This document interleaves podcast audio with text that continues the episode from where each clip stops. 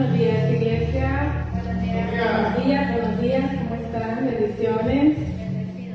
¿Cómo se encuentran en esta mañana? Bien, bien. ¿Contentos? ¿Felices?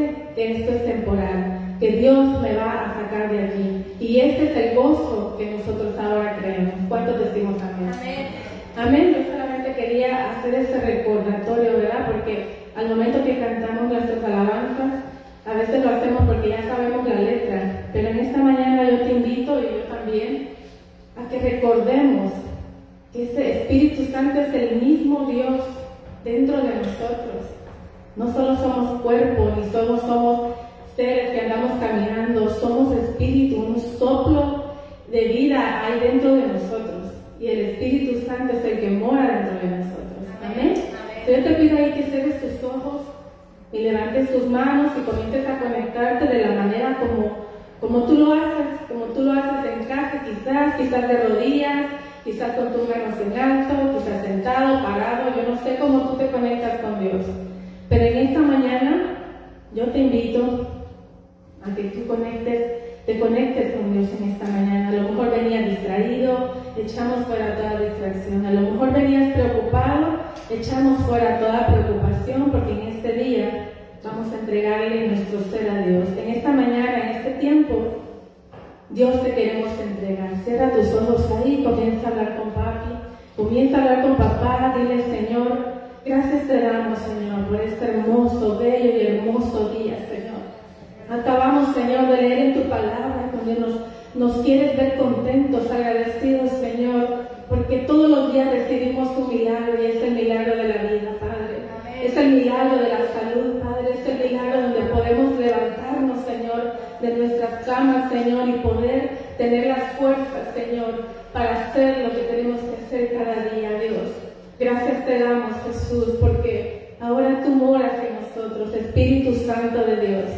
Y porque es tu mismo Señor, que nos hace alabarte y adorarte, Señor, como tú te lo mereces, Señor, con toda nuestra atención, con todo nuestro ser, con todo nuestro corazón, Padre. En esta hora, Señor, venimos derramando nuestro corazón, venimos derramando toda corona, Padre, venimos derramando todo sentimiento, Dios, delante de ti, Padre, para que tú hagas algo nuevo en nosotros.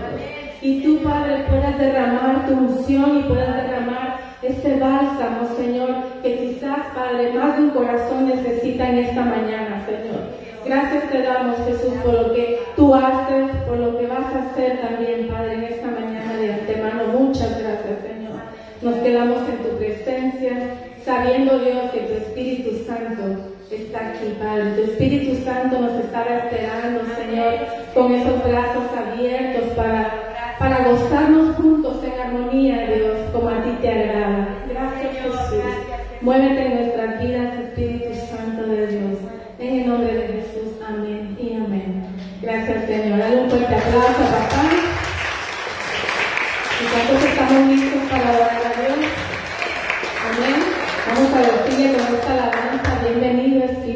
Santo. ¿A dónde? ¿A este lugar? No, porque este lugar ya está Dios aquí. Amén. A tu corazón, a tu alma, a tu espíritu. Dile, bienvenido Espíritu Santo, yo te abro mi corazón para que tu gozo entre en mí y pueda adorarte yo como a ti te agrada. Amén. Gracias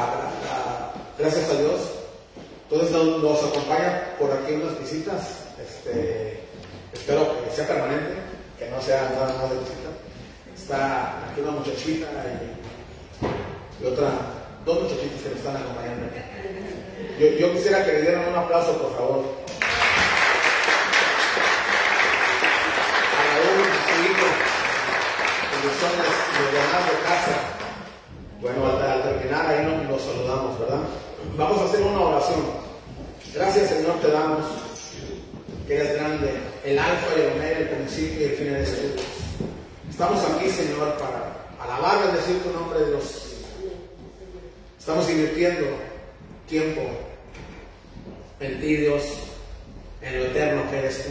Gracias te damos por otro día más, porque estoy seguro que hoy alguien no amaneció, en Dios, que no pudo ver un día más, pero ahora que te ha placido, Señor, porque hay un propósito en cada uno de nosotros. Y declaramos, Señor, que nuestra mente, nuestro corazón está receptivo para que esta palabra no vuelva vacía. Te damos la honra, la gloria, la alabanza, el honor y el poder. Y el pueblo de Dios decimos, Amén. Pueden tomar su lugar. Bueno, hoy quiero, hoy, hoy se tituló el tema, el tema es una subasta, de almas.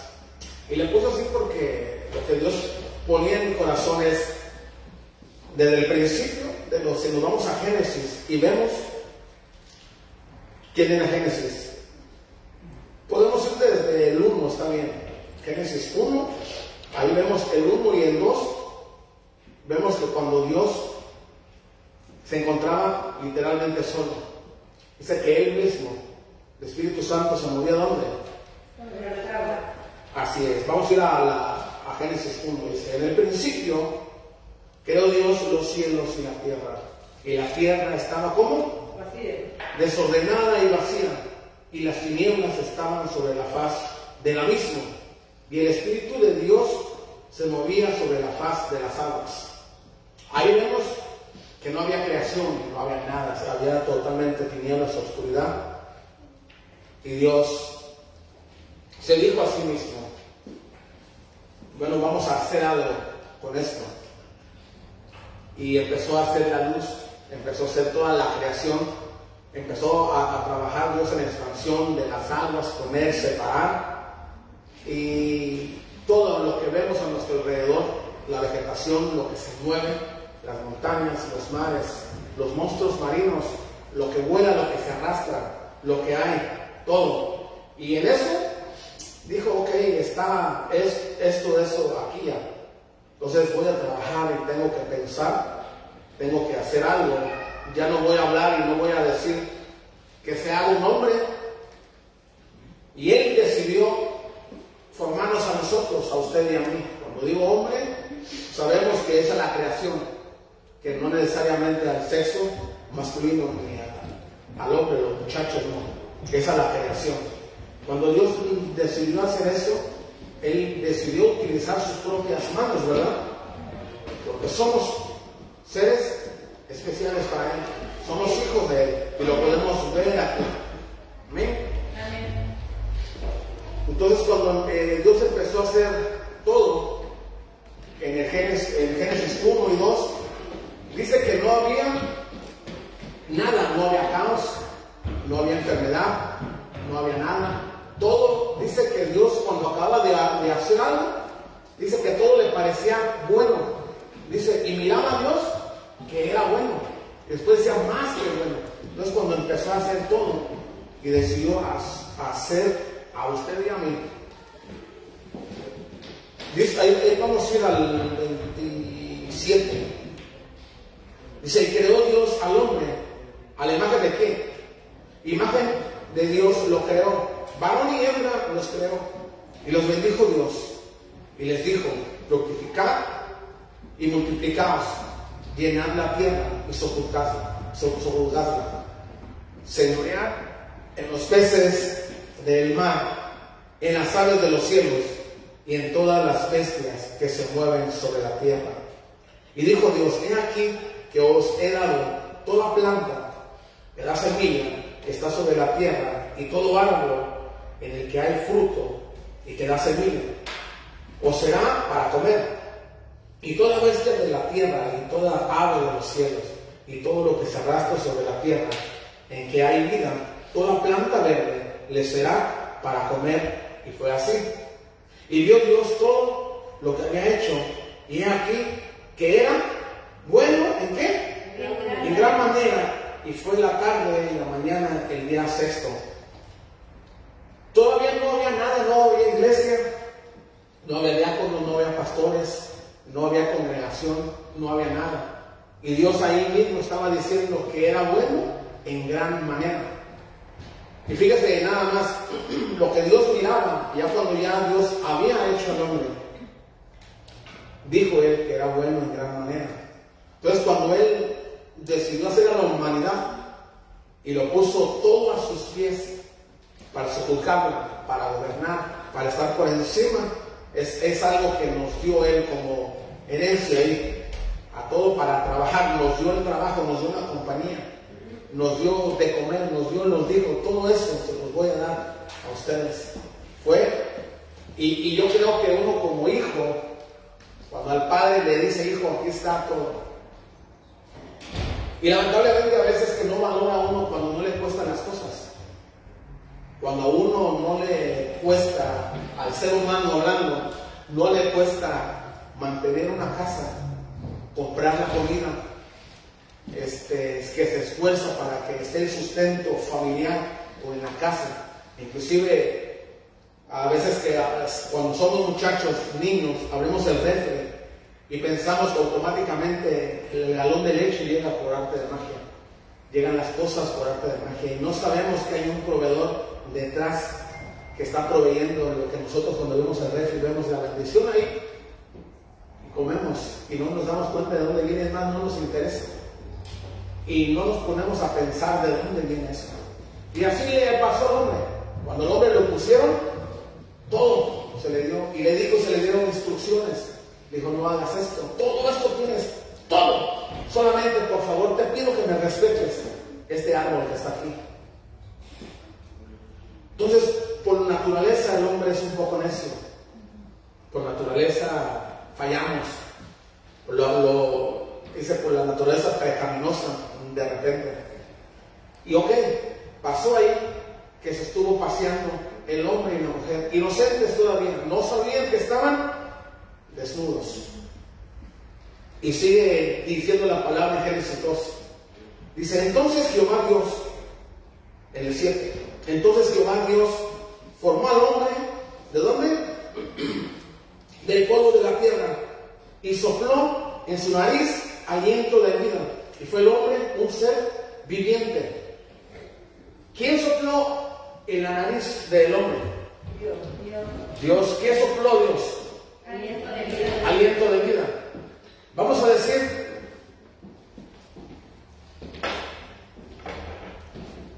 que este recipiente de aquí, que es una botella de agua, es Dios. Estamos haciendo una ilustración, que. ¿eh? Este recipiente de agua, vamos a suponer que es Dios. Entonces, el hombre, este vaso viene siendo el hombre que estaba tendido, ya formado como tierra. Y estaba como cuando nosotros vamos a la playa, que hacemos figuras, ¿no? O los niños que hacen figuras ahí. Está una figura, puede ser una persona, una figura humana, pero no tiene vida. Así mismo Dios formó al hombre. Y este recipiente de agua viene siendo Dios. Entonces cuando Dios sopló, dice, ¿qué es lo que sopló? En su nariz dice aliento de vida fue el hombre, un ser viviente, recobró vida. Entonces, cuando Dios puso esto así, la vida, el hombre recobró vida. Aquí ya no estaba vacío, ya no es un, un estuche nada más. Ahora Dios puso el aliento de vida aquí. ¿Sí o no? Entonces, esta misma contenido que hay aquí, en este recipiente que es, vaso, es lo mismo que salió de esta botella, ¿sí o no? Sí. Es lo mismo, es el mismo líquido vital, es lo mismo. Y, y tiene que sufrir el mismo efecto. En la cuestión de que Dios hizo todo, todo, todo lo que hay, lo que podemos ver nosotros. Y lo puso al hombre a trabajar y le puso él mismo, siendo espíritu, ya no era espíritu más, sino que ese se vio reflejado en imagen y semejanza del hombre que ya se movía, se podía mover como ahorita nosotros. Entonces, ¿para qué? Para que físicamente labrara lo que Dios ya había hecho, la creación, para que se juzgara, pudiera controlar todo. Controlar todo, no a todos. Todo es la creación, no a la humanidad. Entonces, por lo tanto, el mismo contenido que aquí hay. A ver, vamos a ver si sabe agua. Muy bueno. Entonces, surte el mismo efecto en el estuche que es el hombre. Vuelvo y repito, la humanidad. Tenemos el Espíritu Santo en este caso. Amén. Dentro de nosotros, está con nosotros. Siempre ha estado con nosotros. Entonces, lo que sopló fue vida y recobró y se puso a trabajar. Pero vuelvo y repito, antes ya había surgido una rebelión en los cielos. De hecho, vaya la redundancia, por causa de los cielos, por causa de lo invisible, existimos usted y yo. ¿Sí me, sí me captan? No existía la humanidad, no existía el mundo, no existía nada. Lo que siempre ha existido, el alfa y el omega, el principio y el fin. El creador. Entonces, desde ahí ya se formó un caos porque alguien se rebeló. Quiere hasta la fecha ser como Dios. ¿Saben quién es? Sí. el Satanás, el diablo. Entonces él dice que fue mandado a la tierra y todos aquellos que se rebelaron en contra, hizo el complot y lamentablemente engañó a muchos ángeles. Ahora son ángeles caídos. Entonces ese mismo diablo, que aquí no lo menciona como tal, es la famosa serpiente cuando llegó, ya cuando le dio la compañera, estoy parafraseando porque tengo que avanzar a donde quiero llegar, a la subasta. Entonces, cuando le hizo la compañera y no hubo, o sea, hubo instrucciones de parte de Dios hacia... Entonces, ojo, tenían todo, no les faltaba nada. Sí les faltaba algo de la ropa, pero el plan de Dios era que no hubiera maldad en la, en la, mente. ellos no, ni siquiera se miraban ni nada. Entonces, cuando decidieron tomar de ese fruto, que lo asocian con una manzana, un fruto, no dice que es, puede ser un coco, mango, no sé. Agarró el fruto y le dio el nombre a su esposo. Entonces, Dios estaba ahí, Dios está en todos los lugares, ¿sí o no? Entonces, Dios estaba ahí en el cuerpo. Pero él, de cierta manera, permisivamente, él no intervino para ver qué iba a hacer el hombre de las instrucciones que Dios ya le había dado. Que tuviera cuidado, que no tocara en ninguna manera. Tenía todos sus pies todo, todo, menos una cosa. Y lamentablemente, uno como humano, como hombre, deseamos lo que no es de nosotros. Podemos tener todo, pero queremos lo que tiene el otro compañero, la cosa que no nos dice que no deseemos lo que tiene nuestro prójimo. Incluye la mujer, los bienes, la troca, el caballo, el rancho, la casa, lo que sea. Pero lastimosamente, en eso que no les pertenecía se enfocaron entonces la, serpiente dice que siendo la más astuta de todos los animales fue y yo la y le metió eso. Aunque Dios dijo que si comieran eso iban a ser como él. Primera ya eran, ¿sí o no? Porque Dios los hizo a qué? Ya eran como Dios. Había vertido soplo de vida a ellos. Y la serpiente engañó por ahí. Y dijo que no iba a pasar nada. En total tomó el fruto y le dio a su marido. Cuando pasó eso, ya que volvieron en sí, reaccionaron y empezaron a ver Y se vieron que estaban desnudos. Tomaron del, fruto. Entonces cuando Dios dice que se paseaba en el huerto su voz y empezó a hablarle al hombre, sabía de dónde estaba, sí. Pero Él quiere escucharnos, a nosotros. Y empezó a hablarle. Adán, Adán. ¿Y aquel que estaba haciendo? Estaba escondido porque ya había descubierto que él no tenía ropa. ¿Qué le dijo? Y él salió luego y le hacía así. Sí, Dios, ¿qué pasó? Dijo, ¿qué pasó? ¿Dónde estabas? ¿Por qué te escondes? No es que te vi. Este, pues estoy desnudo. Pues. Él se dio cuenta. Dios sabía ya, pero él quería a ver qué le iba a decir el hombre. Y total, pasó. Y lo que dijo Dios a la serpiente cuando Dios empezó a hacer valer su autoridad y le dijo a la serpiente que se iba a gastar todos los días que tuviera vida. Quiere decir ahí a mí, a mí me dice así, que entonces la, serpiente estaba parada, como estamos nosotros. Porque de ahí cuando dijo, todo tu día te arrastrarás, vas a comer polvo. Quiere decir que la serpiente entonces estaba parada. Porque si no, no tenía caso que él le hubiera dicho que siempre se iba a arrastrar toda la vida, iba a estar comiendo polvo.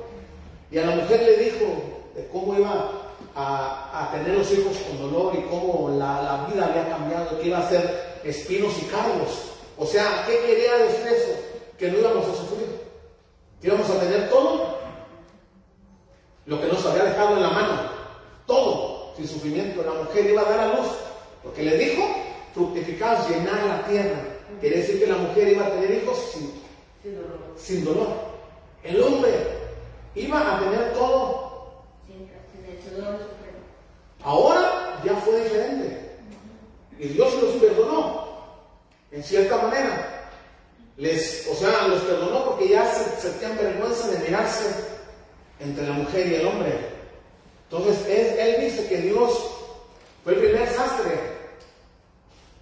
El primer sastre del mundo, se puede decir, de la creación. Porque Dios dice que les hizo túnicas. Por esa desobediencia que pasó, tuvo que haber un sacrificio que mató unos animalitos, porque mencionó dónde sacaron los cueros para hacer eso. Dice que los vistió, los perdonó sí, pero ya no los quiso en el huerto. No es que no es que no los haya perdonado, sí, el amor de Dios hasta la fecha, hasta la actualidad, ahí está, es un Dios perdonador, un Dios de amor. Pero salieron a ganarse la vida, a trabajar la tierra, a lo que Dios ya les había dicho. Y entonces desde ahí, desde Génesis 1 y 2, todo era paz, amor, armonía, bonanza, todo lo que es la cultura del cielo estaba en Génesis 1 y 2. Cuando intervino el malo, el maligno, el enemigo, diablo, Satanás, de ahí empezó el caos hasta la actualidad. Desde ahí empezó la cultura de Dios se distorsionó, que nos ha alcanzado hasta la actualidad. ¿Por qué? Porque de ahí mismo, de esa misma familia, los primeros hijos que nacieron de ahí empezaron con discordias con la familia disfuncional y un asesinato entre hermanos. Me decía alguien en una ocasión que estábamos platicando que la Biblia era un libro obsoleto, que ya no funciona, que ya no sirve para los tiempos contemporáneos, para la actualidad, que ya no sirve, quedó obsoleto. Inclusive un, líder religioso lo dijo, que la Biblia es un libro muy antiguo, queda obsoleto, que van a sacar otra Biblia, llamada, no sé, la Biblia 2000, algo así pero ya le van a cambiar, la van a distorsionar, siendo que la Biblia dice que no le quitemos ni una coma ni una tilde, que va a haber consecuencias. ¿Verdad? Entonces, eso está ahorita en proyectos, lo que está haciendo quien está gobernando la cúpula, quien lleva los hilos del mundo. Porque recordemos que ahí mismo dio el hombre cavidad, entregó las llaves de la empresa llamada Edén que le dejó el Señor ahí. ¿Verdad? Entonces por eso es el príncipe de este mundo, es quien está gobernando. ¿Verdad? Entonces eso nos ha alcanzado, nos ha afectado hasta ahorita. Y la cultura, el hablar, el modo de comportar, de comportarnos nosotros como, como cristianos, como hijos de Dios, nos ha afectado también. El pecado no, nos alcanza nuestro pasado, de repente quiere llegar a nosotros y queremos volver atrás de alguna u otra forma. Y siempre hay una lucha entre las tinieblas y la luz que es Dios. ¿Sí? Entonces, hasta ahorita de eso, lo que se le entregó, la potestad, el ser humano perdió la identidad de Dios. El soplo de vida que Dios había puesto no se los quitó. Lo dejó, pero desde ahorita es por eso que quise titular subasta de almas, porque hasta la actualidad es algo que se está peleando entre la luz y las tinieblas. Y los que tenemos que estar en la subasta somos nosotros los representantes de Dios, aquellos que Dios sopló aliento de vida, aquellos que hemos reconocido a Dios como nuestro Padre. A nosotros nos pertenece ahora no estar en el jardín del Edén como dijo, ve y trabaja. Ahora nosotros tenemos que ir para pelear esas almas. Que el mercado está muy tough, está muy apretado, está muy duro. Ahorita como el mercado inmobiliario, así está, está muy peleado. Están compañías que están peleando y la mejor oferta es la que se lleva esa casa, esa compra, esa comisión que el representante, el de alto del bloque se está llevando de ahí, una tajada, ¿verdad? Entonces ahora nosotros como hijos de Dios nos pertenece estar, ¿qué, qué ofrecemos nosotros o qué ofrece Dios para conquistar a alguien que está en delitos y en pecados, que está perdida, que está perdido en el mundo? Ahí, es ahí donde nosotros empezamos como representantes de Dios a trabajar en una subasta de almas.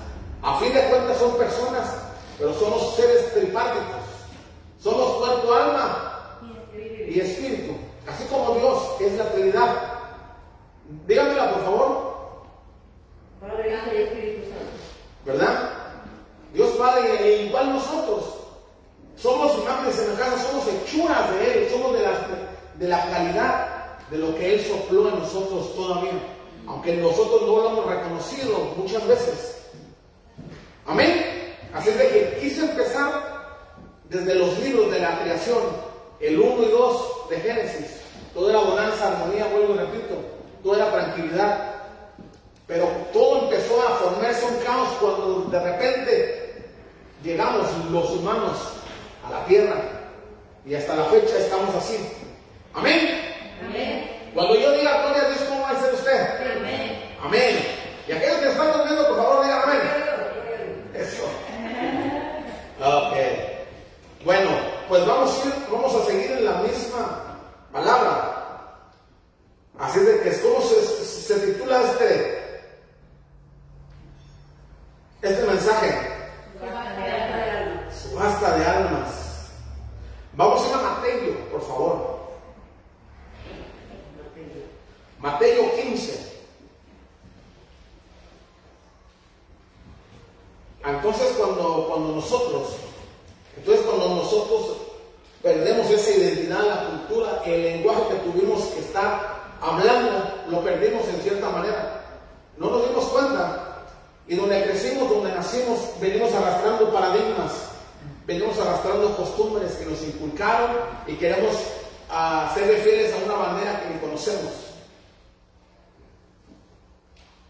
¿Ya tienen a Mateo 15, 18? Dice, pero lo que sale de la boca del corazón, pero lo que sale de la boca del corazón sale. Y esto contamina al hombre. Porque del corazón salen los que? Los malos pensamientos, los homicidios, los adulterios, las fornicaciones, los hurtos, los falsos testimonios, las blasfemias. Estas cosas son las que contaminan al hombre. Pero el comer con las manos lavadas no contamina al hombre. Dice que nosotros aquí hay una contaminación bárbara. Y de, de alguna u otra forma nosotros adoptamos esa nueva modalidad de vivir cuando el, el hombre entregó las llaves a Satanás. Entonces él tomó el control de las cosas. Ahora cambió. Lo que Dios en un principio estableció en Génesis 1 y 2, ahora fue vertido, ahora fue cambiado. Y ahora el modo de comportarse del ser humano cambió automáticamente. El plan de Dios era nada, que estuviéramos siempre bien, que fuera armonía, como cuando va- vamos a ir a la, a la Nueva Jerusalén, a- cuando estemos en la Nueva Jerusalén, algo así. Entonces cuando, cuando cambió esto y adoptamos ese, ese corazón pecaminoso, ese corazón mezquino, ese corazón malo de alguna otra forma, ustedes no han visto a un pequeño, yo lo he notado, a un niño niña desde chiquitos, que ya nacemos con algo, con el egoísmo, que de repente le quieren agarrar su carrito, su muñequita y lo. Mío. ¿Sí o no? ¿Cuántos han notado eso? ¿Y quién enseñó? Y de repente crecemos con ese egoísmo. De repente crecemos lo que aquí dice, lo que de repente sale del corazón. Los adulterios, las fornicaciones, las mentiras, los chismes, el doble ánimo, toda esa onda que nunca Dios fue el plan de él. Y de repente por esas llaves que se entregaron en algún momento de, re- de irresponsabilidad de los padres, ahora en la actualidad sucede lo mismo. Por irresponsabilidad de los padres hay muchos niños, niños que están perdidas y lo podemos ver. Tres pequeñitas cruzando la frontera, háganme el favor, en el desierto. A lo mejor el hambre, a lo mejor una crisis, a lo mejor podemos hablar porque nosotros no hemos pasado eso. Pero yo creo que no hay congruencia un niño de gateando de 5 años, 6 años, 3 años en medio del desierto. Es increíble. Y lo, y lo vemos como algo, eh, sí está mal, pero es que el hambre, y disculpen lo que voy a decir, pero lo que traemos, hablando coloquialmente, es, es que el hambre es canija. ¿Sí o no? ¿Por qué? Porque el hambre, decimos, el hambre es canija. Entonces, antes, Génesis 1 y 2, no teníamos, no debíamos de haber padecido hambre. Cualquiera que sea la situación, aunque nos- nosotros nos queramos justificar, no era nuestra modalidad de Dios en que nosotros estuviéramos padeciendo como en la actualidad. Entonces adoptamos la cultura que el enemigo vertió, cambió, le dio vuelta. Y nuestro corazón se empieza a llenar. de eso, de lo que dice, de lo que hay en el corazón, de los homicidios, los pensamientos malos, el adulterio, la fornicación, los hurtos, los robos, se tranza el ser eso, porque se dice que el que no, no tranza, ¿no? No, avanza.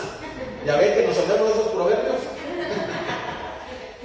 Entonces, así, así es lo que la contaminación que hay. Es por eso que le quise titular así subastas de almas.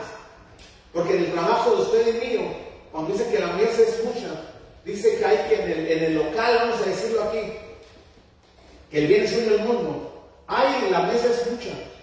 Hay mucho trabajo que hacer para que nosotros vayamos a subastar. Para que nosotros vayamos y digamos, cuando vamos a subastar un alma con una, que, una, por ahí que está en internet, que se subasta un alma, y viene, aquí está un alma, y se va a subastar un alma. ¿Quién quiere comprar esta alma? No es que el alma está ahí y llega el mundo. Dice, yo, yo la quiero comprar. Llega y el alma está presta ahí. ¿Quién la va a comprar? ¿Para dónde saber? ¿Quién ofrece tanto? ¿Quién ofrece? Se escucha una voz, ofrece. Ofrezco tanto.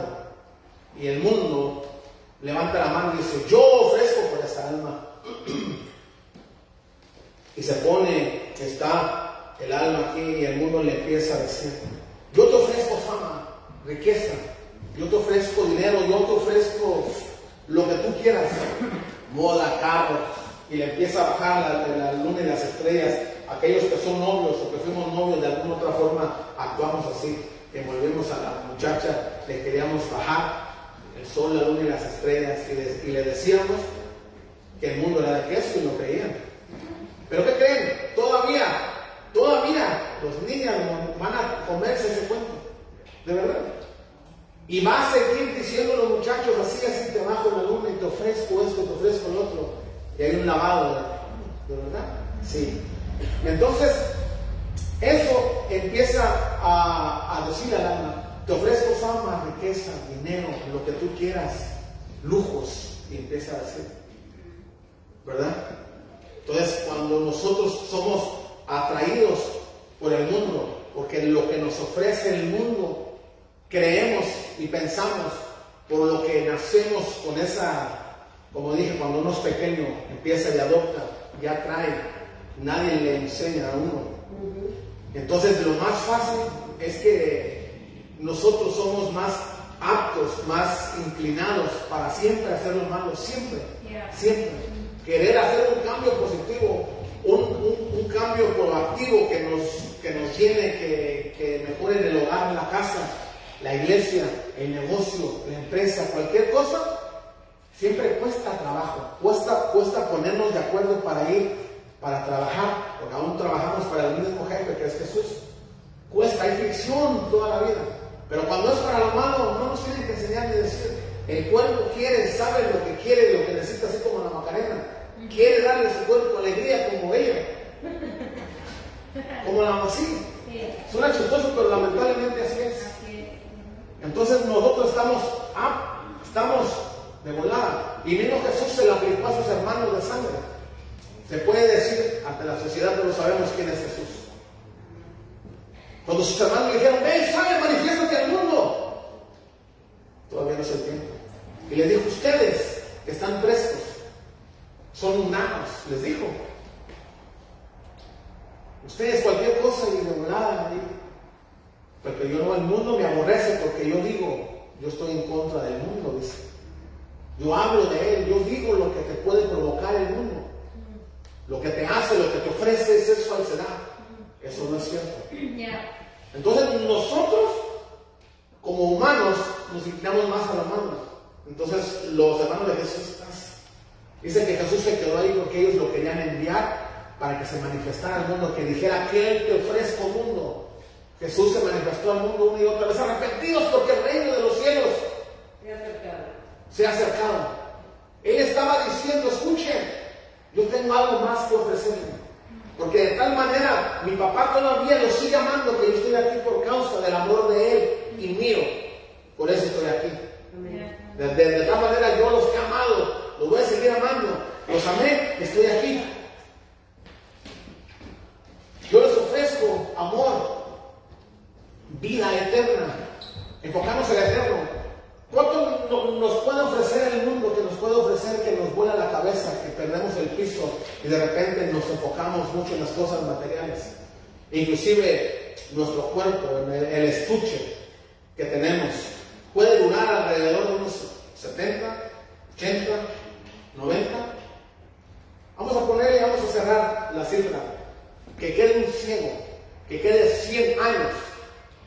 100 años debido. Cien años nunca se va a comparar a una eternidad. ¿O sí? No. Lo que te puede ofrecer el mundo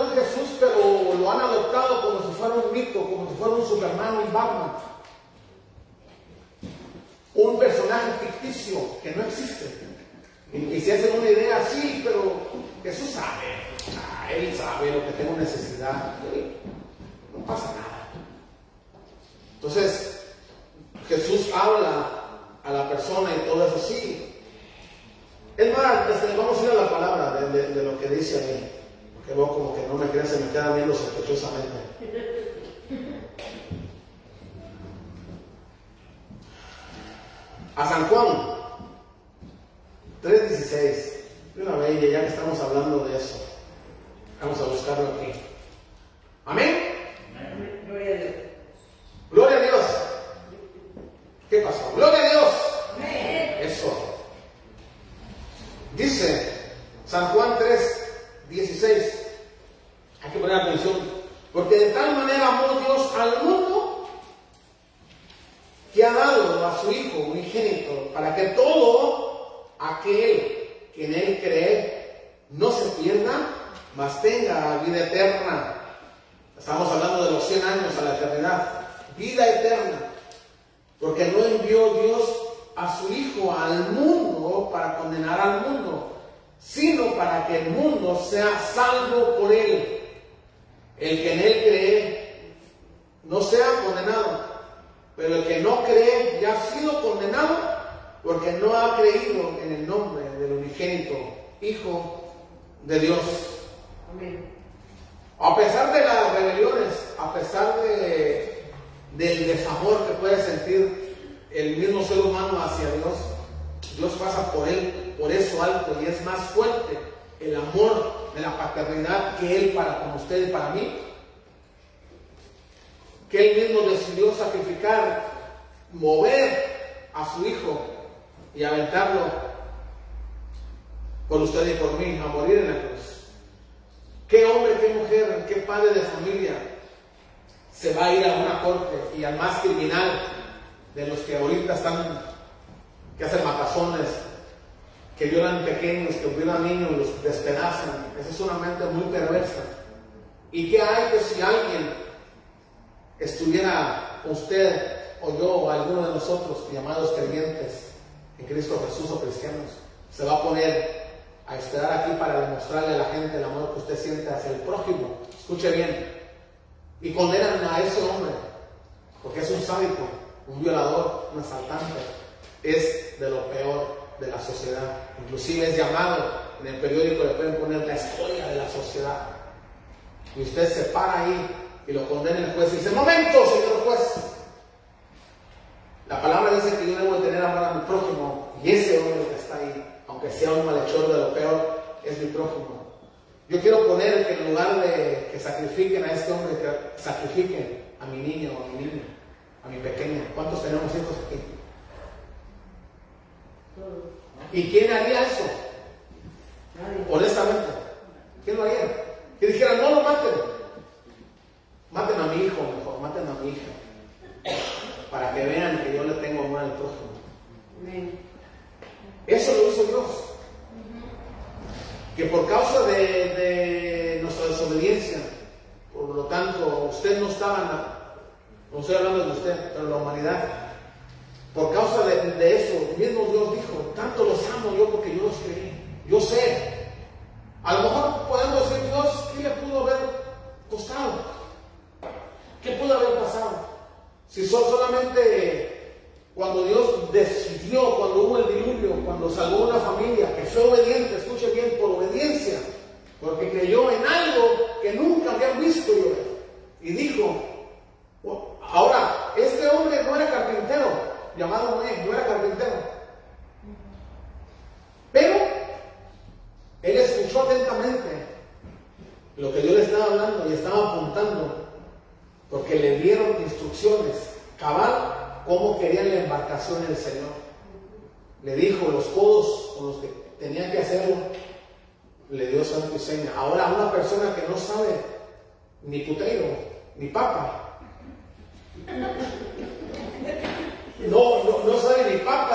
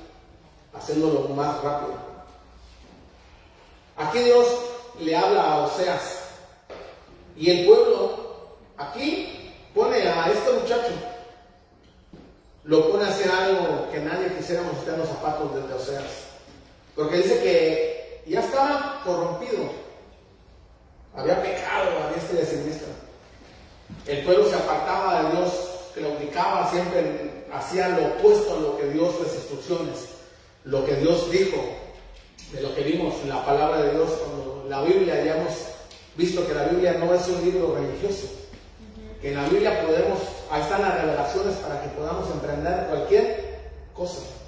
Dice que todo, todo lo que tú buscas, todo lo que yo busco, lo que busca la humanidad está en la Biblia. Pero nuestra forma de, de ser lo que nos implantó el enemigo, en cierta manera, el sistema que cambió, donde nosotros fuimos creados, nos hacemos duros. Y eso cae, el corazón se llena de eso, porque de lo que se llena el corazón va a hablar ¿qué? la boca. Cuando empezamos a, decir cosas así es porque realmente hay internet. Y luego decimos, no, hombre, estaba hablando. Pero en realidad es que muy en el fondo, ahí está. Aquí en Oseas, Dios habla a este hombre. Aún es, es, o sea, viene siendo un profeta de los menores que no es llamado tan reconocido como Isaías, como los grandes, el, como Elías. Entonces él, viene siendo pequeño como Joel, como Naúm. Oseas es de los profetas menores, no es mayor como los de los otros. Entonces a este hombre también, en una ocasión compartía yo esta palabra y Dios me, me la traía otra vez.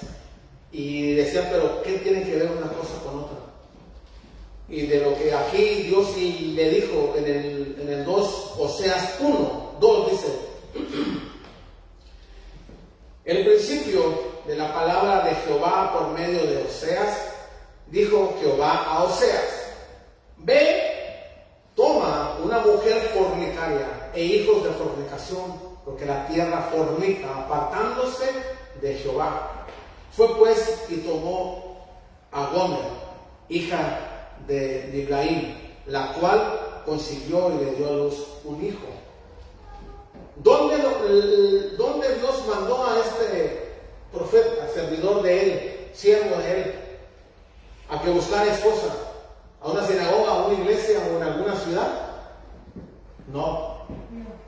Entonces, ahí em, em, empieza a subastar Dios, y pero tuvo que haber una persona dispuesta a ir a esa subasta, llamado un callejón oscuro por ahí, a rescatar a alguien que nadie aportaba, que nadie daba un centavo por la persona. Al contrario, la usaban, dice que ella es, ramera, que es prostituta.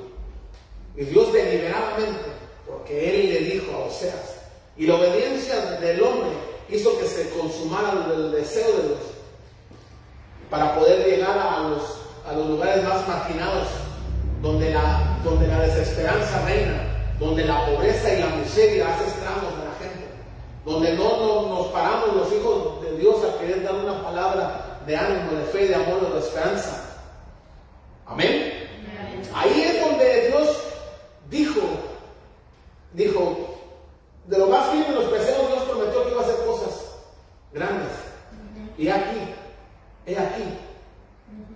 Porque no eres especial. Cuando hubo reconocimiento, cuando nosotros reconocimos y lo que nos atrajo a Dios, cuando nosotros nos, encontramos con Dios, tuvo que haber primero algo que pareciera tan pequeño pero que es tan poderoso que se llama perdón. Perdóname Señor, porque he pecado contra el cielo y contra ti. He actuado mal. Y lo que hayas hecho, Dios no lo cuestiona. Dios ve un pecado de robarse un dulce en la tienda de la esquina. Ahí lo va a saltar un banco. Robo es uno y robo es el otro. ¿Verdad? Sí. O sea, entonces cuando cositas que lo podamos decir, robar un millón de dólares a robarse un penny, un hijo, una cora, un dólar, es un robo tal, es hurto lo que se llama, no la cantidad. Lo que se está aquí, lo que es malo es el hurto, no la cantidad. Aclaro, yo peco pero poquito. Pecado es pecado. ¿Verdad? Son como aquel que le dijeron, tú robas, sí, pero poquito. A un diputado que decía, sí, robé, pero poquito. Entonces, aquí a, a este hombre, que yo creo que este muchacho llamado seas siervo de Dios, ¿Cuántos anhelamos cuando estamos solteros o los que están solteros o solteras? Presta mucha atención.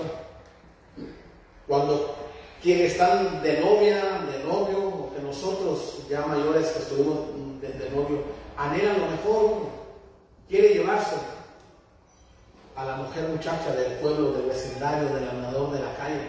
Igual, la muchacha tiene esa ilusión de encontrarse a un hombre gallardo, de dos metros de estatura, así güero, rubio, así como el novio de la Barbie, Ken, ¿no? O también si le preguntan a un muchacho ahorita, ¿qué, qué quisiera una rubia alta, 90, 60, 90, y estudios académicos, que sea licenciada para que no pueda trabajar? Nosotros anhelamos eso, pero no nos esforzamos a trabajar eso para ofrecer, a ver qué ofrecemos. ¿Sí?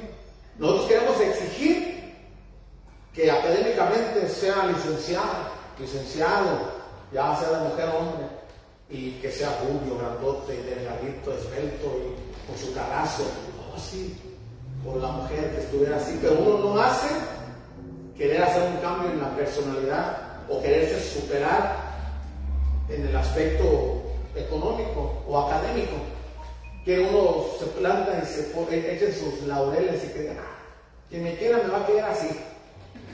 Y cuando uno se, enamora de la, persona, ¿qué enamora a una persona cuando, cuando la ve? O sea, si usted ha tenido novio, o cuando si está casado, cuando fue su novia.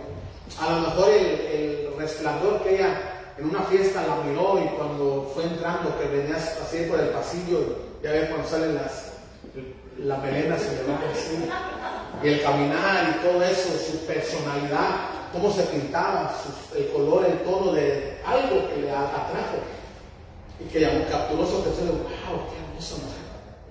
Y después cuando si se llega a casar, si se llegan a juntar, lo más grave es que se casen. Pero si se llegan a casar, aquello que le atrajo, ahora se convierte en su peor enemigo. Ahora que ya lo tiene, dice, ya no quiero que te pintes, ya no quiero que esto, que esto, que esto, que esto, que esto. Queremos implementar eso. Ahora aquello que les atrajo de esa mujer, o le que se atrajo esa gallardura de aquel hombre, su vestimenta bien varonil y que hasta así como soft. ¿no? Ahora no, no, yo no quiero que cosa así, porque ahora tú eres mío, eres mío, me perteneces. Ahora ya quiere que se ponga el foto que ya no se peine, ¿por qué? Porque no quiere que nadie la vea. Ahora, aquello que la atrajo se hace su peor arma. Ahora que la tiene, ya no quiero que seas así. Y viceversa. Entonces queremos poner, imponer cosas, lo que algún día nos atrajo, y queremos acabar con eso. Y empieza como que no hay congruencia de las cosas. Amén o no amén. Entonces así mismo se corrompe, así mismo como cuando uno, el hombre es celoso, la mujer es celosa, viceversa, porque también hay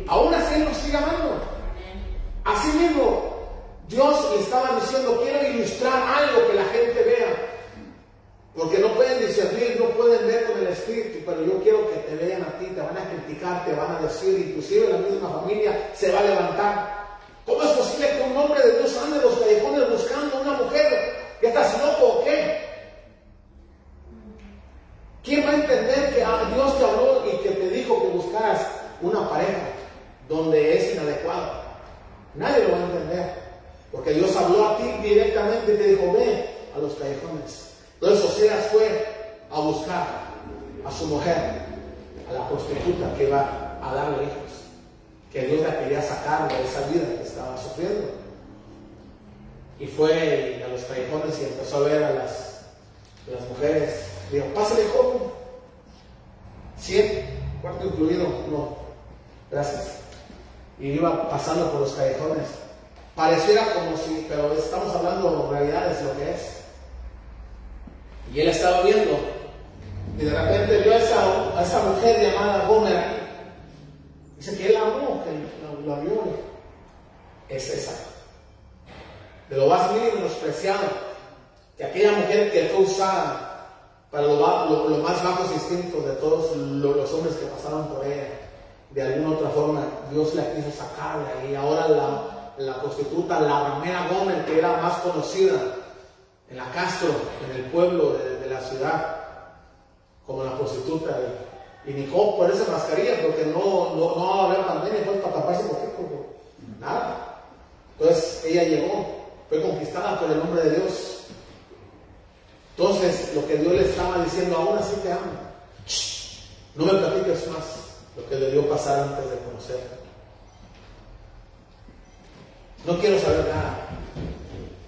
Yo solamente te quiero amar tal como eres.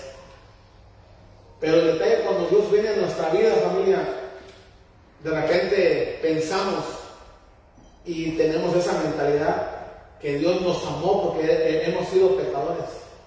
Porque lo que hemos hecho, que hemos ofendido, que hemos ofendido a Dios, a familiares, a cónyuge, a quien sea, y nos queremos estacionar y quedarnos ahí. Dios en su infinita misericordia, en su gracia, su amor es tan grande que nos amó de ahí, pero no para que nos quedemos estacionados ahí. Dios no, Dios no quiere que vivamos una doble vida, por ejemplo, que conquistó Oseas a Gomer y la llevara a la iglesia y se empezara a restaurar. Y él la, presentara ante la tarde, decir, el hombre de Dios se va a casar, gloria a Dios, aleluya. ¿Quién será afortunado? ¿Quién será? Y de repente, mujer, ven mi amor, mi corazón, preciosa. Y pasa aquí, la abraza enfrente. Le dice, este es mi mujer, le da su besito. Y la gente dice, ¿what? ¿Esa? Por favor. ¿Are you serious? You kidding, right? No, I'm not. No estoy bromeando, ella es.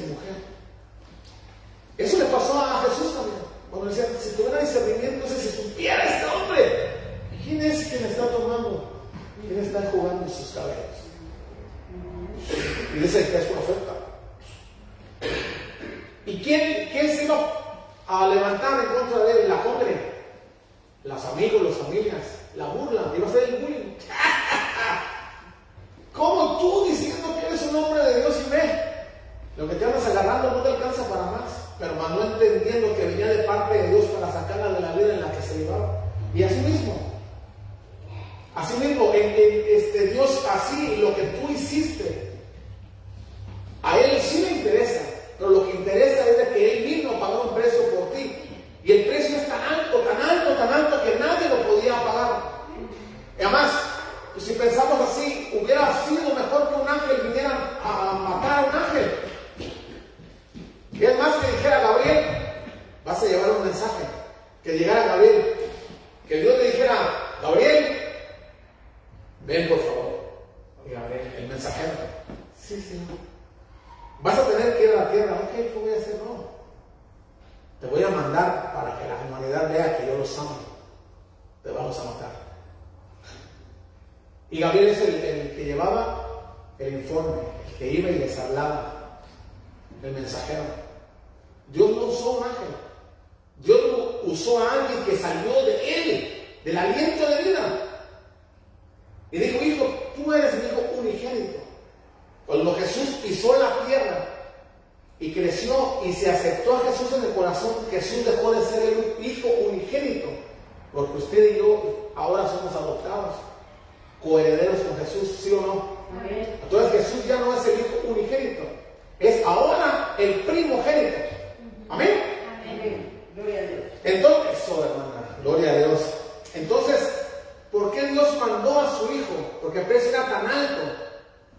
El valor que tú tenías en ese momento cuando mandó a Jesús era tan alto que nadie lo podía pagar y tuvo que pagarlo tan caro, tan caro, tan caro, que tuvo que mandar a Jesús para que pagaran ese precio tan alto que tienes tú. Eso vino a confirmar la validez, el valor que tenemos nosotros como hijos de Dios. La venida de Jesús y la muerte, la resurrección de Jesús vino a confirmar, vuelvo y repito, el valor que tenemos que nosotros no nos damos cuenta y, lo, a lo sagrado le llamamos común. A lo sagrado le llamamos común. Hay muchas cosas a nuestro alrededor, muchas bendiciones que no las palpamos, no las vemos, no las queremos ver por la contaminación de lo que puso el enemigo en nuestro entorno y adoptamos nosotros que nosotros tuvimos que ser apartados. Ahora estamos donde estamos, que es el mundo, sí, pero no para que actuemos, para que nuestra cultura siga la del mundo, la del sistema, no, sino para que nosotros podamos ir a la subasta, a la gente, al mundo, afuera, y subastar por ellos. para decir, ¿qué te ofrece el mundo? ¿Qué nos ofreció a mí? Me, me ofreció tantas cosas, y entre ellos droga y alcohol, la promiscuidad al por mayor, que de repente me pasó factura. Y de repente te pasa factura aquello que en alguna vez te, te produjo gozo, alegría. El jijiji, jajaja, de repente se convirtió en lágrimas. Hubo residuos de aquella cosa que te ocasionó, de aquella que te 15, 20 minutos, media hora, dos horas de placer, de alegría, se tornó a, una enfermedad venérea, de muerte inclusive. O algo en el corazón que se te quedó incrustado que nunca has perdonado, aquella falta de respeto o aquello pecado grande que te cometieron, que te abusaron cuando eras pequeña, cuando eras pequeño. Todo eso es derivado del cambio de gobierno que hubo en el ser humano cuando fue de Génesis de 3 en adelante hasta la actualidad. Ahí es cuando empezamos nosotros a ser subastados. Cuando aceptamos a Jesús, ahora nosotros somos agentes de subasta, que nosotros vamos a apostar por alguien y eso es lo que fue Oseas. Oseas tuvo que ir a poner la cara de vergüenza delante de la congregación y la gente que lo estuvieran acusando, diciendo, diciendo, decir a este, y se dice hijo de Dios y vea quién se agarró. Así mismo Dios, así mismo Jesús. El pecado que pudo haber cometido no importa, yo pongo la vida por ti. pero Señor, tú no sabes que Dios sí, yo sé quién eres. Cinco maridos tenido el que tienes no lo es. Sí, yo sé quién eres. Has hecho esto lo hecho lo otro, pero Dios no te lo va a restregar en la cara. Dios no es así. Dios vino para darnos vida y vida en abundancia. Eso es lo que nos ofrece Él como subastador a nosotros. ¿Qué ofrece Dios? Porque el mundo me trató mal. Cuando venimos a, los pies de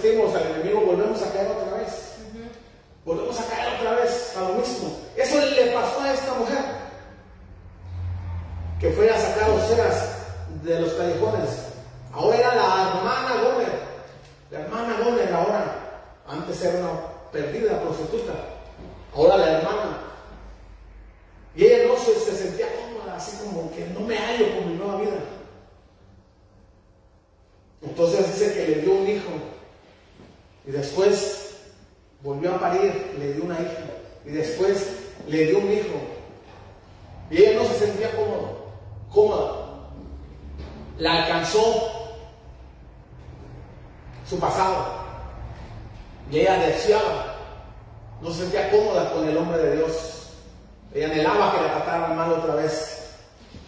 Anhelaba la inmundicia, se sentía fuera del lugar donde se encontraba. ¿Y qué cree que pasó? Volvió a lo mismo.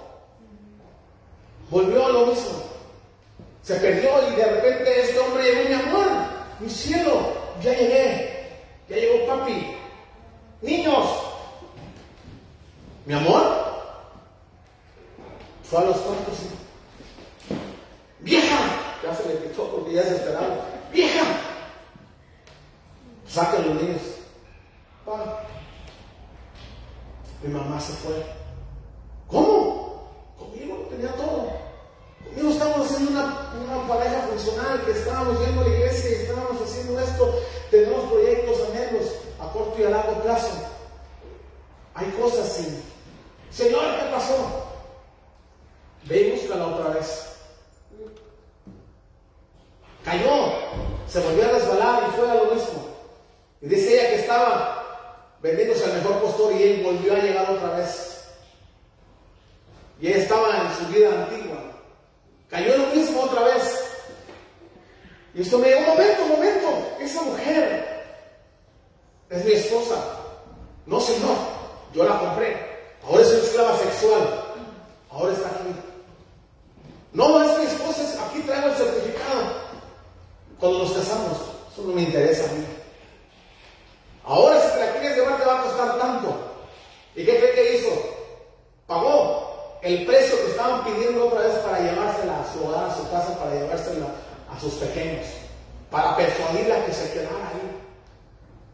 Entonces, pero si ella no había una relación entre Dios y ella, por más que él se fuera a esforzar para convencerla, para complacerla en todo lo que ella quisiera, después existe la manipulación y se hace un caos en el hogar. Puede hacer una casa, pero lo que se mueve dentro de la casa, lo que mantiene una casa de pie, es la relación de hogar, de hogar, no de casa. Lo que mantiene estas cuatro paredes no es lo que se pueda levantar aquí de ofrenda o a, a- nada. Eso es personal entre usted y, y Dios. Usted es la iglesia. Esto es lo que nos permite, lo que Dios, gracias a Dios, que nos permite estar aquí sin que nadie nos esté molestando. Pero este es un centro de capacitación para que nosotros vayamos a subastar a las almas que están perdidas allá. Para eso estamos aquí. No estamos nada más con un club de amigos, un club social, pasarla bien, talento, unas cancioncitas y todo nice. Aunque se paren a agarrar el micrófono y digan que yo quiero ir a evangelizar, ¿dónde están? No es agarrar un micrófono y querer hablar y decir, porque las palabras arrastran. Lo que se habla, lo que se dice, se te va a pasar factura. Ah, sí. Que yo, que yo, que gloria a Dios y también. Ah, sí. Yo nunca te voy a dejar, Señor. Es más, aunque todos se escandalicen de ti, yo no te voy a dejar. Mi chavo, tres veces me vas a negar. No. Y cuando estaba en la situación, cuando la, su vida estuvo de, por medio, que tuvo que decidir entre morir y negar, lo más fácil que es negar un pie al costado y volver a claudicar y volver atrás. Así pasó con esta mujer. Y el hombre de Dios, por causa de que la obediencia de él, Señor, mi mujer se nos fue, mis niños están solos aquí. ¿Qué hago, Dios? Ve por ella. Porque de ella yo voy a sacar una buena predicadora. De ella yo voy a hacer esto, yo voy a hacer esto, si tú lo crees. Si tú te dijeron que, ibas, que eres el más vil menospreciado de la familia y todo a mí me lo dijeron que era la oveja negra. No por prieto, pues, pero porque me portaba mal. me portaba mal.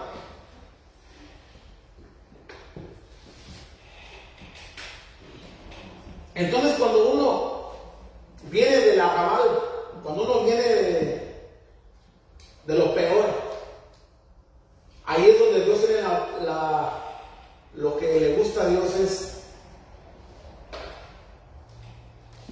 es no es por el intelecto de la persona. Y Dios lo estipuló en la Biblia. Y dice que cuando son la gente, se capacita, se llena de palabra y se llena de sabiduría, de intelecto y crece en todo el, aspecto de la persona. Ahí se hace egocéntrica, se hace diferente. Y no hay un reconocimiento como esta gente no estaba reconociendo a su Dios. Y aquel que nadie daba un dólar por él, que todos lo dijeron, no, y que aquel que ni hablar sabe, que esta mujer pues, es esto, es lo otro. Y ahí Dios es cuando se glorifica a Dios por medio de una persona que no tenía intelecto, que no tenía estudios, que era del arrabal, del vulgo, que nadie daba nada por ella. Es, ahí es cuando Dios dice, ¿sabes qué? Tú ve, yo te voy a respaldar como cuando se lo dijo a Moisés. Y- y- y- pero, y, confía en mí. Yo estoy confiando en él y ya de repente, ¿qué eres grande? ¿eh? No. Es no hablar, Señor. Es que no lo vas a hacer tú. ¿no? O bueno, ok, o sea, tan, Dios es tan poderoso, tan misericordioso, tan noble nuestro Dios, que te digo, ok, ok, si no quieres hablar, no hables. Llévate a tu hermano Aarón que te ayude, pues. Pero di, di esto y esto y esto. Entonces se lo decía al que había sido llamado y él lo transmitía a su hermano en confianza. El trabajo, lo que sea, le decía, Aarón, dile que, le decía su hermano Aarón lo escuchaba y le decía, dice mi hermano que así le dijo Dios, así, así, así, así, y le decían a Faraón. Él era el transmisor, el catalizador de las cosas que hablaba Dios y lo transmitía que tenía que involucrarse un hombre llamado Aarón también, vaya la redundancia que se hizo sacerdote de ahí, porque hacía una función importante. Entonces, aquí no es para que nos escandalicemos. ¿Quién fuiste tú? El problema es de que quién fuiste, pero aquello que fuiste, que ya no seas. El día que nos estacionamos y nos quedamos, yo fui, y decimos que yo fui, pero aún seguimos siendo muy dentro de nuestro corazón, porque no lo hemos entregado del todo a Dios. Señor, no te metas en ciertas áreas porque sí, yo te amo, pero esto es personal. Esto. Hablaba yo con alguien ayer, con esto ya voy a terminar. Y me decía, yo amo a Dios. Estuve yendo a una iglesia, pero tengo 42 años. Todos los días, en las noches, echándome dos toques de mota, me decía él. 42 años. Y ven, ni se me nota que no. Me, me echo mis dos chelas y un toque de mota. Todas las noches. Y duermo relajado. No le hago mal a nadie. No me meto con nadie. Todo eso. Entonces, queremos a veces hacer cómplice a Dios de lo que a nosotros nos gusta.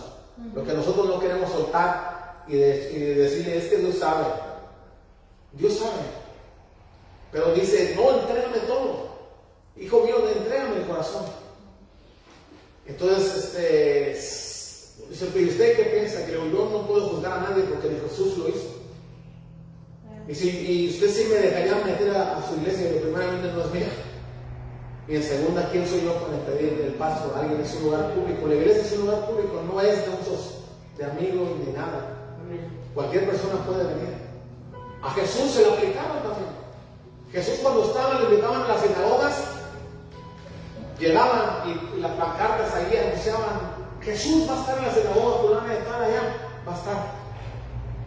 Y de repente estaba una mujer que era desde chiquita que la llevaban a la iglesia, estoy parafraseando, y la llevaban y la llevaban y la llevaban a la iglesia, y esta niña fue creciendo con una deformación en su cuerpo, que estaba encorvada.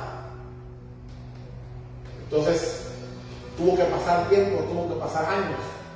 Si esa muchacha se hubiera enfadado de decir, a lo mejor cada jueves, cada domingo, o inclusive en su grupo de jóvenes, a lo mejor ya estando ya grandecita, que ya tiene, que ya no es una niña más, y empieza a pensar en el novio, en su príncipe azul. Y yo creo que la mamá le decía, mija, ven, fíjate, yo te ayudo, yo te ayudo a entrenar. Pero ella viéndose en el aspecto y dice, mamá, ¿quién me va a querer así? Ven, ¿cómo estoy? Estoy encorvada. No tengo futuro para que yo pueda darte nietos, que yo pueda tener mi esposo y ser una familia funcional. No hay esperanza. Pero una ocasión ella llegó, a lo mejor no sabía que el gran predicador, que el gran Jesús iba a estar en esa sinagoga. Y él tuvo que parar todo, todo, todo. Porque en el, en rincón de, aquella iglesia, de aquella sinagoga, se encontraba aquella mujer encorvada. A lo que iba, alabar y bendecir a Dios. De repente Jesús la miró. Estaba predicando en medio de la charla como ahorita. Dije, un momento. ¿O quieres? Tráigame aquella mujer que está ahí. A esta. No, no, no. A la que está encorvada. A esta tráigame, por favor. Fueron y la trajeron a la hermana aquí. Ahora, si no hubiera ido ella nunca, hubieras ganado su milagro, obtenido su milagro. Pero porque eso que ella estaba ahí, amaba a Dios, no por la condición en la que se encontraba, sino que le había entregado todo su corazón a Dios. Y era tiempo de su milagro, era el momento de que Jesús le enderezó cabal como estamos cada uno de nosotros, tenemos esa bendición que estamos haciendo, no tenemos ninguna malformación. Y ella fue restaurada delante de la congregación. El lugar que glorificáramos a Dios, que se le glorificara a Dios porque se arrepintió el más vil, el más borracho que pasó por aquí porque se enderezó esa mujer. De clamar, gloria a Dios, la sangre de Jesús tiene poder. Se enojaron. Se enojaron. ¿Que ¿Por qué eso es una falta de respeto? Que la palabra de Dios que estaba predicando y por qué hizo esto. Si ese día teníamos que reposar todo el mundo, incluyendo ese, ese milagro no vale. Es el sistema que se está moviendo entre iglesias, ni siquiera el mundo lo implementó, son dogmas de fe que hemos adoptado. Y Jesús les dijo, yo no estoy sujeto a eso, porque yo trabajo y mi padre hasta ahora trabaja, trabajamos los dos. ¿De dónde sacaron pues ese día de reposo? Si ese día de reposo se los dijo, esos son leyes de hombres, pero yo estoy sujeto a Dios. A, lo que doy que nosotros estamos prestos para muchas cosas, pero no para ponernos enfrente del subastador, de poner la cara, inclusive de vergüenza de Oseas, que tuvo que agarrar una mujer inadecuada para él, que no machaba. Y fue funcional, fue funcional el matrimonio. Así como es funcional tú como novia, yo como novia, la iglesia, que estamos llenas de pecado, de defectos. Y el Santísimo, el Santo de Israel, es nuestro novio. Y funciona la cosa, o no está funcionando. Sí, cuando hay un, de, un, desacuerdo, que hay un error, que hay un pecado, ¿quién cree que peca? Él o nosotros. Nosotros. Y aún así Él nos sigue amando. Aún así Él sigue subastando por nosotros. Él sigue diciendo, hey, Barrabás,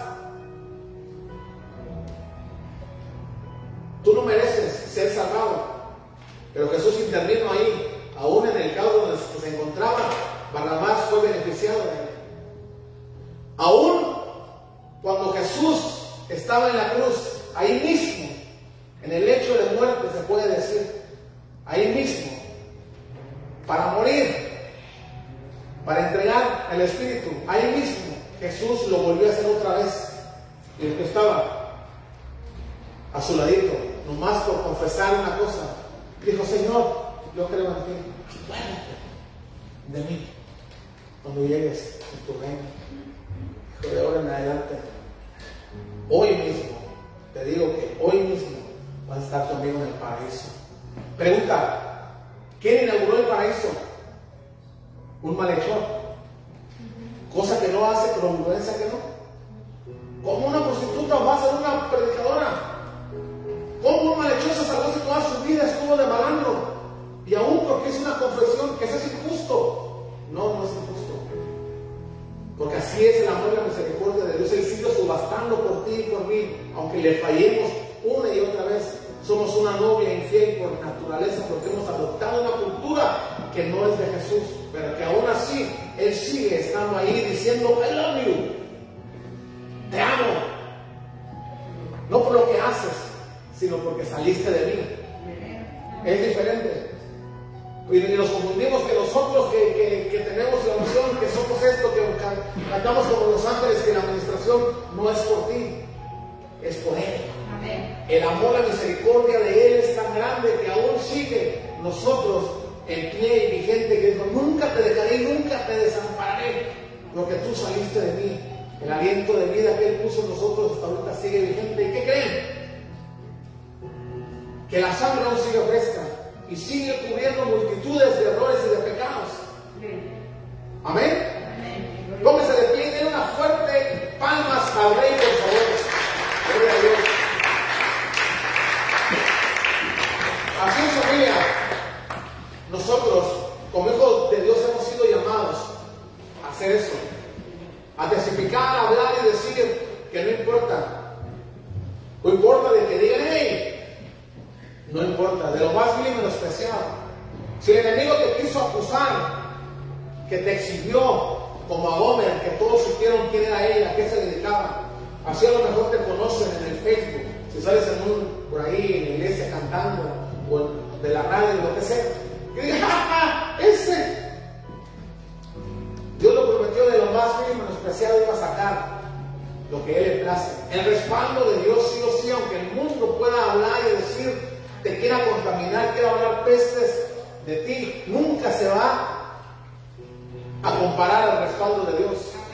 Amén. Den un aplauso al Señor, por favor. Gloria a Dios.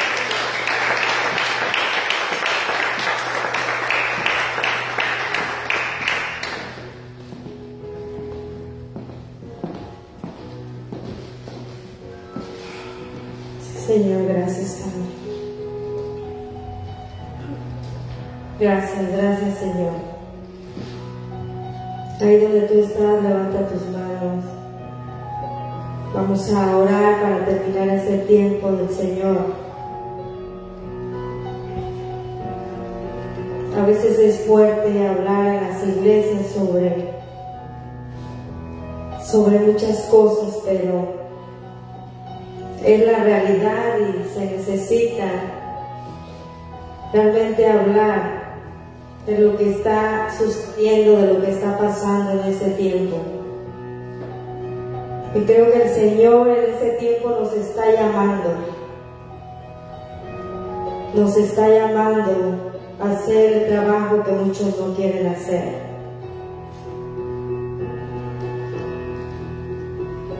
Y no precisamente que vayas y corras a buscar una mujer, un hombre, como seas, porque Oseas fue dirigido por el Señor.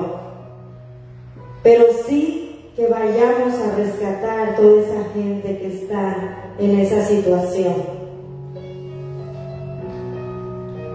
Porque muchas veces en la mente de la juventud más la juventud que ahorita es la que ellos están jóvenes y pasan dificultades en el aspecto de, de buscar una pareja, su novio, su novia, y entran en esa pelea fuerte de, de bueno, uno como papá siempre anhela que sus hijos busquen a alguien que conozca del Señor. Y es una lucha muy fuerte entre la juventud, que ahora a ellos les toca, ¿verdad?, escuchar la voz de Dios para ser dirigidos a unirse con el hombre la mujer que Dios realmente, ¿verdad?, diseñado para su vida. Pero Oseas era un hombre que fue dirigido por el Señor y que él escuchó la voz del Señor y que así diseñó el Señor su vida para él. Así que, juventud, oren al Señor cuál es la voluntad del Señor para cada uno de ustedes. Escuchen su voz. Busquen, busquen de su presencia para que ustedes sean dirigidos por el Señor.